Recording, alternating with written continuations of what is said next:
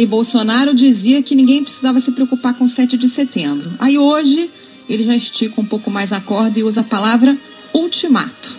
Diz que as manifestações previstas para o 7 de setembro serão um ultimato para um ou dois ministros do Supremo Tribunal Federal.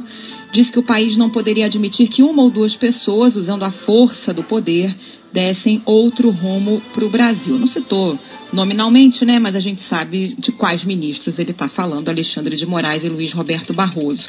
Durante um discurso realizado num evento na Bahia, o presidente disse que, embora possa jogar dentro das quatro linhas da Constituição, também poderia fazer valer a vontade do povo se alguém não a obedecesse. É, nesse mesmo discurso, Bolsonaro afirmou que não precisa sair das quatro linhas da Constituição, mas fez a ressalva de que poderia tomar outra medida se alguém quiser jogar fora dessas quatro linhas. Tem sido aí o discurso do presidente nos últimos dias, né? Sempre num tom ameaçador.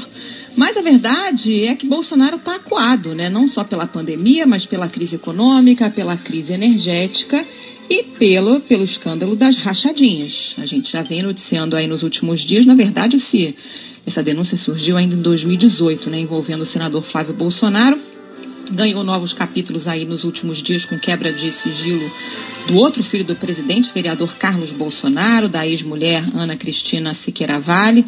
Ontem surgiu uma nova testemunha, o Marcelo Nogueira dos Santos, ex-funcionário da família, que confirma o esquema das rachadinhas, disse que foi funcionário é, do gabinete do senador Flávio Bolsonaro por alguns anos e que devolvia boa parte desse salário, pelo menos 80% do salário nas mãos da Ana Cristina Siqueira Vale, que na época era mulher ainda do presidente Jair Bolsonaro, do então deputado federal Jair Bolsonaro, e as informações vão se acumulando, né? Outras testemunhas já tinham falado sobre isso, sobre esse esquema de rachadinha.